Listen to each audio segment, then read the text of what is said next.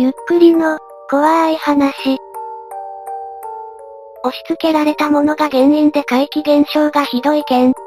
2014年11月26日、2チャンネルにとあるスレが立つ。押し付けられたものが原因で怪奇現象がひどい件。何これ怖い。やなりはひどいし何日も連続で悪夢は見るし耳鳴りと、時々視界が急に明るくなって目が痛い。どうすればいいのこれ。突如怪奇現象に襲われている1。しかし時代は嘘待つ時代。簡単に人は寄ってきません。とりあえず画像ウープ。残念ながらリンク切れで見れません。これは後に住人が挙げる似たものの画像です。医師か、気でしょうか。不調を訴えて病院へ行く1、2ちゃんやってる場合じゃねえです。ようやく反応する住人たち。細く書いてから病院行ってくる。質感は硬い、木っぽい、通過機、重さは軽い、匂いは汚染香っぽい。会社の同僚が1週間無断欠席したから3連休で突撃した結果押し付けられた。病院で異常なしと判断された位置は、捨てるか燃やすか思案します。それを捨てるなんてとんでもない、帰ってくるパターンだった時が怖いからね。それ、同僚に返すことってできないんですか？わかんない？押し付けられて追い出された感じだから、まあ電話してくるよ。しかし電話に出ないので相手の家まで行くことにしました。同僚を心配する住人もいますがそいつが原因の可能性もあるよね。じゃがいもやんけ。なら食ってみろ。見る限り、なんかの後頭部じゃないか。材質が木なら、樹齢数百年クラスではないだろうか。はっきり言うとやばい。顔が何箇所か出てるでしょ。影響出てもおかしくはないわな。詳しい人来ました。捨てたり燃やしたりはやめろ。まずは由来を聞け。どっから手に入れたのか聞いてからだ。多分ハイデラあたりから拾ってきたと思うが。思いのほか本当に詳しそうです。さすがを書いた住人。ID 違うかもしれんが一な。同僚から電話来た。くんなだって。来たらマジで殺しそうです。腹立つわこいつ。押し付けておいて殺すとか草も生えません。そもそもなぜもらったかというと、同僚のお見舞いに行ったらこれ持って帰ってくれと言われて強引に押し付けられた模様。これ謎生物のミイラだろ。材質は本当に木なのか。ミイラじゃないよ。マジで木。線はデコボコしてる。匂いはいぶされた感じで、ちょっと汚染香っぽい。さっきからこの住人やたらとヤバいものといい、対処法も書いてます。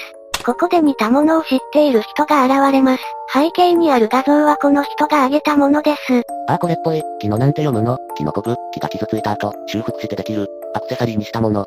こんなのもあるんですね。かっこいい。そして相手の家に到着するも不在。郵便受けに突っ込むか考える1。住人たちも案を挙げてくれますが1の書き込みがなくなりました。そして30分後、新展開、俺し警察呼ばれかけるの巻。怪奇現象に警察のコンボなのに余裕あるなこいつ。ついでに新情報、同僚静岡の実家に逃亡確定。なんだ何があったんだ。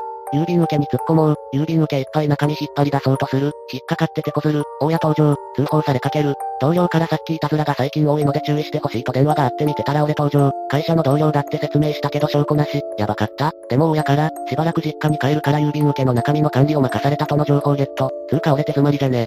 同僚の手のひらで転がされましたね。手詰まりな位置に大家に預けてしまえという住人たち。結構な数の住人が口を揃えているが、それ今後は大家さんが大変な目に遭うんじゃないかな。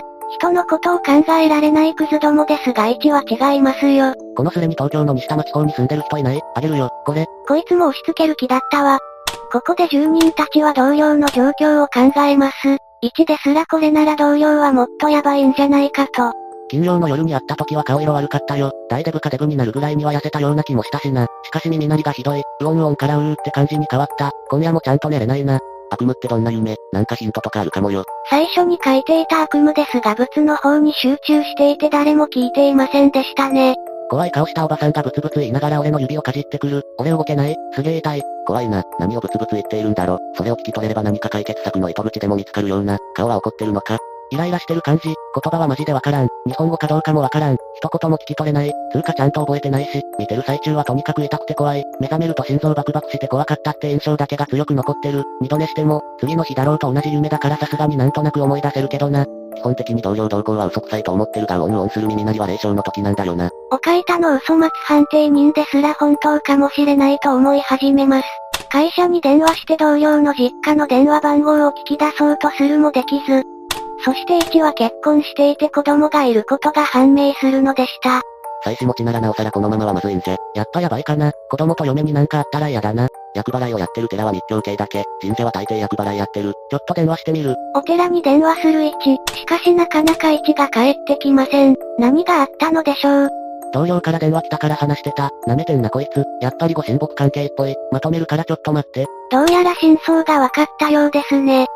先週のどっかで昼飯食いながら同僚、イカ W、と雑談、狙ってる女の子と親密になりたいから、手頃な心霊スポット知らないかとの話になる。怖がらせれば密着できるし、冷えればその後風呂目的でホテルに誘いやすくなるからとのこと。よく考えればこの時点でだいぶクズだな。そこで俺がとっておきの場所を教える。場所は地元にある心霊スポットじゃないけど雰囲気抜群の神社。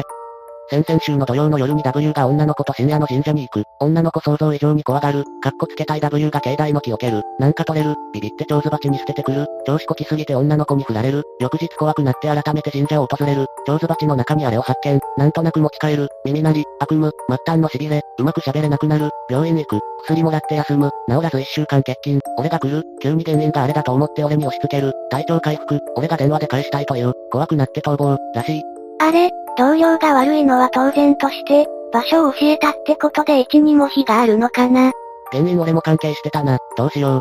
同僚が体調が良くなったように神社に返せばいいんじゃないかという住人。しかしどうやら神社は無人のようで誰に返せばいいかわからないとのこと。まあお前が同僚に話したからお前も原因と神様は考えたんだろ。その神社に行って神木の場所に置いて謝罪してこい。木は生きてる。特に神木となるといろんな念が入ってるから霊障が起きる。ちなみに神社名は出せるか。ちなみにここ、もう見バレとかどうでもいい。マジでどうすればいい？Google マップで示されていましたが一応伏せておきます。立川市のあたりのようです。Google マップに〇〇社と書いてあるしか情報がない。ホームページとかもなし。つうかあの場所の情報が本当にどこにもない。神社だと思う。前に行った時に取り合ったような気がするし。ここからは神社に返しに行く流れになり、夜は危険だ、一人で行くのはやめとけなどのやりとりが続きます。怖いから行きたくない、明日行く、と言っていた位置だったが突然、もやもやしてるの嫌だから今から行ってくるわ。写真撮ってくる。この変わり身です。行ってもどうにもならないという人もいますが、それでも行くと言い張る位置、ちょっとおかしくなってませんかね。しかしここで変なことを言う人が現れます。午前中でもいいから休みなさいな。一戸建てとかだと家神様の祠あったりする可能性もあるけど、都会だとないかな。神棚あったら全力で拝んで。あはーん、どっちもない感じなら日本酒で汁水でおきな。夢で食われてるところは念入りに。あはーんって何さ、真面目なアドバイスからどういうこと？1もちょっと戸惑ってるじゃねえか。このギャグみたいな流れから1は神社に向かいます。視界があれだからチャリで行ってくる。そう遠くないから小1時間ほど待っててくれ。じゃあの、住人たちは1が神社に呼ばれたのではないかと心配します。約1時間後、ちょっとマジでもう無理。明日お払い行ってくる。写真とか動画とか他。ビビって帰ってきました。帰ってきた位置に笑ってしまった。お払いじゃなくて明日の午前中に謝ってこい。神社参拝の作法はわかるか知らない？マジで教えて。結局明日行くことになりました。何があったのかをまとめると、ウキウキで行くも鳥居の前ですっ転んで突然怖くなり、ちょっと漏らして帰ってきたとのこと。呼びつけておいて転ばせて帰らせるとか、神様激おこじゃねえか。もうマジで無理だって。なんで俺あんなにウキウキだったの？神社に繋がる道っていう歩道みたいなところで真っ暗なのよ。なんか超楽しかった。怖い。なんかもうダメそうですね。ここから寝るまでの間は、神社についての情報を見つけたり、っていうか同僚の名前出しちゃってるぞ。渡辺、いい加減にしろよ渡辺。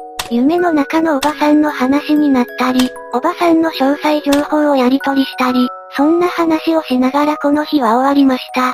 寝ておばさんに謝るわ。なんか色々あんだと。しかし翌日1は来ませんでした。1のことを待ちわびるを書いた住民たち。せめて釣りでもいいからオチをつけて欲しくなるのはわかります。さらに翌朝になっても1は来ませんでした。もうこのスレは終わったなと思ったところに、1です。ごめん、検査入院してた。まとめるからちょっと待って。1の身を案じる住人たち。とある神社に厄払いをしに行くと理由を尋ねられる1。宮司さんに祈祷してもらい怪奇現象が起きた後、例の神社に一緒に謝ってもらいに行けることに、しかし行く途中鼻血を吹き出して気絶、救急車で搬送され入院していた。その後、会社に診断書を持って行っていた。結局まだ返してないやあれ。あーこやもっと強力なお払いをやらないとダメだわ。もっとでかくて厄除けにご利益がある神社かお寺に頼まないと。宮司さんに何か見えるか聞くもそういった力はないとのこと。思いを神様に伝えることはできるってさ。これはガチなのこんなことって実際あるの信じられない。立川近辺の厄除けで有名なところを挙げていく人もいました。呪文唱えてる時の怪奇現象ってどんなだったの？呪文じゃなくて、ノリとな。ノリとっていうのか無知ですまん。宮司さんに連れられて神社の中に入ったんだけど、神社の中の祭壇の奥に階段があって、階段の先の扉の中に神様がいるらしいんだ。その祭壇の前に正座して宮司さんがノリとを唱え始めた途端、階段の奥の扉が開いてお札みたいのが落ちてきた。宮司さんも驚いたのかノリとを唱えるのを一旦中止して、そのお札を丁寧に扉の中に戻してからまたノリとを唱え始めたのさ。終わった後に、急に扉が開いてびっくりしましたね。って言ったら、私もあんなこと初めてです。って言われた。ここで小手半をつけろという住人。なんでそんな名前に住んだこいつ。実は余裕あるだろ。いや、本当に助けてほしいの。3連休後に水木金と休まなければならないほど体調が悪くなって会社での立場もやばい。結構本気で切羽詰まってる。現実の怖さとオカルトの怖さが交わるとき、1は絶望する。ちょっと悪夢が続いただけだろと軽い気持ちでいたけど、渡辺は会社に来ないわ電話には出ないわバックレルはで愕然としてる上に、味噌汁でおしっこ漏らすとか検査入院とかで本気でビビってる。何日も見続けたからあれに愛着も湧き始めたのもやばいと思ってる。それも、持っていちゃいけないもののような気がする。見てると表情があって面白いんだよあれ。根っこみたいなトゲも太くて短くて可愛いんだ。匂いも線香っぽくて良い匂いなんだよ。絶対やばい。ほっとくと話せなくなる気がするのよ。だいぶ悪化してきてます。またそういう風に思い込まされて操られてるように見えるから。さらに長文を書きました。もう手遅れです。住人たちは思い思いに書いていきます。釣りで下で済むんならちゃっちゃと宣言してるわ。見バレ覚悟で神社まで教えてるのにそりゃないよ。電話で宮司さんに昨日の件を詫びしたら、明日返しに行くんなら餅食ってから行きなさいとか言われたんだけどなんでだろ。食欲なんてここ何日もないから餅はきつい。なぜ餅なのだろうと考える住人たち。味をつけずにただの餅を食べるんだそうな。できればついたやつがいいとのこと。餅って神道だと神様の肉じゃなかったっけ？神様の力を取り込めってことじゃない？うん、お餅はお供え物に使うし清める意味でもあるんだと思う。気をしっかり持って跳ね返してください。なるほど。じゃあ神棚に一晩お供えしてから明日の朝食べる。嫁が信心深いから家に神棚はあるんだ。神棚があるという発言にを書いた住人は安心したようです。珍しい家だとは思いますがいいことですね。嫁に聞くの怖いな。すげえ怒られそう。地鎮祭とか年中用事やら何やら全部嫁に任せっきりだった。うちの両親が地方から出てきた人で墓も地元にないからそこら辺に疎いんだよ。俺婿入りだから多分嫁のご先祖様とかなんだろうな。守ってくれてるの。信心深い嫁さんに怒られた方がいい方向に転びそうですね。中には渡辺を気にする人もいました。渡辺は再び着去されましたよ。会社もなんとか連絡取ろうとしたけど取れないってさ。次長がガチ切れ、部長が静かに渡辺の机の中身をかで整理しとくように言ってたから多分首。だから生きてても死んでてももう多分わかんない。本当はあいつの状況も聞いた上で、俺の状況と照らし合わせたかったんだけどね。その後は神を敬っている人に軽くたしなめられて、一が反省したり、夢のおばさんが実は守ってくれている説を挙げるもの。1の家の事情の話などですれは進み、そんなやりとりがあって1は眠りにつくのでした。そして翌日、夕方頃に1は全てを解決して帰ってきたのでした。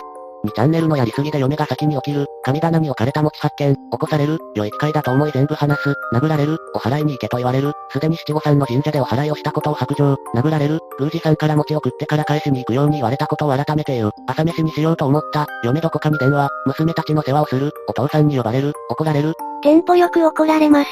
お父さんどこかに電話する、娘たちの世話をする、近所のおばさんたち集合、義理のお母さんの姉妹、台所で何やらガチャガチャ始める、俺見てる、嫁に殴られる、手伝う、お父さんに呼ばれる、薄とキネ登場、風呂場のシャワーでお湯をかけてキネと薄を温める、餅つき返し。奥さん、怖いね。わろた、怒られまくりやん。とりあえずお疲れ、殴られすぎ。住人たちも笑います。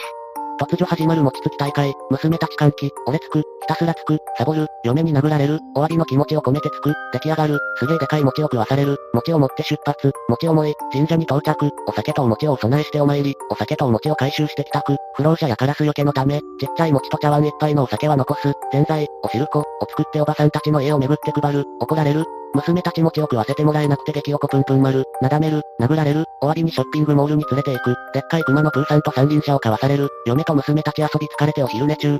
疲れた。殴られてばっかりだけどなんか幸せそうですね。体目いっぱい動かして餅ついたせいかすがすがしい疲れって感じだ。あんなに親類一同から怒られたの初めてだよ。でも一気に餅つきまで持ってったおばさんたちのチームワークはすごかった。雨が降ってたからおじさん家の屋根のある駐車場で餅ついてたんだけど、餅つくたびに晴れてきたのに笑った。つきながらおばさんたちに神様との付き合い方をレクチャーされた。ここら辺は水はけの割に土が良くって代々農家は大して不自由もひもじい思いもしなかったらしい。その分水は井戸を掘らなきゃ十分に集まらないから、井戸を掘るたびに土地神様の体に穴を開けて申し訳ないと思って立て祀ってきた。その時の収穫と水で命を繋いで今の子供たちがあるわけだから、課長を引き継いだ俺も、そのことに感謝して生きなきゃならない、と、毎日毎日意識して敬うんじゃなくて、生活の中で神様と自然に感謝するような生き方をしなさいと、最年長のおばさんがとつとつと教えてくれたよ。嫁さんお父さんに似て体でかいから殴られると痛いんだよな。娘たちも真似して殴ってくるしさ。でもなんかすっきりした。やっぱ悪いことしたらちゃんと罰受ける方がすっきりする。気持ちを切り替えて反省するのにちょうど良いや。おつって、返してきたの。返したけど、その後おばさんたちに言われて回収してきた、縁のできた神様のものだからお守りになるって、一族でちゃんとお詫びしたし、回収する時にもちゃんと頼んだから大丈夫だってさ、その代わり明日自分で新しい神棚作って、そこに普段は祀るように言われた、お父さんが今ウキウキでカインズホームに行っていた買ってきてる、明日作り方教えてくれるってさ、悪霊じゃなくて神様で確定なのか。悪霊だろうとなんだろうと立て祭れば神様だって、おばさんが言ってた。まあ、渡部さんを煽ったというか発端の一つを担ったのは一難で反省したならいいんじゃないのかな。渡辺が放り出した時点で次に責任のある俺が全部被ったっておばさんは言ってたな。これで怪奇現象が止まって悪夢も見なければ収束に向かうのかな渡辺は知らんが。俺が償ったから多分大丈夫だろうって、おばさんが言ってた。怪奇現象も悪夢も、朝晩の挨拶をきちんとしてれば大丈夫だろうって、おばさんが言ってた。もし続くようだったら一族で縁のある神社にお祓いに行ってくれるってさ。氏神様は血が多い方が力が強くなるって、おばさんが言ってた。おばさんの受け売りしか話さなくなった位置。最強なご家族じゃないですか。実機の一族は強いよ。おばさんたち上は88で下は72だから色々知ってるしな。うちの子供が一族の最後の子供だからみんな可愛がってくれてるからってのもある。ワイワイやりながらも結構本気で色々やってくれたよ。寺生まれの T さん並みに強そうなおばさんですね。住人たちも口々に感想を書いていきます。色々な話を聞けて勉強になったという住人もいました。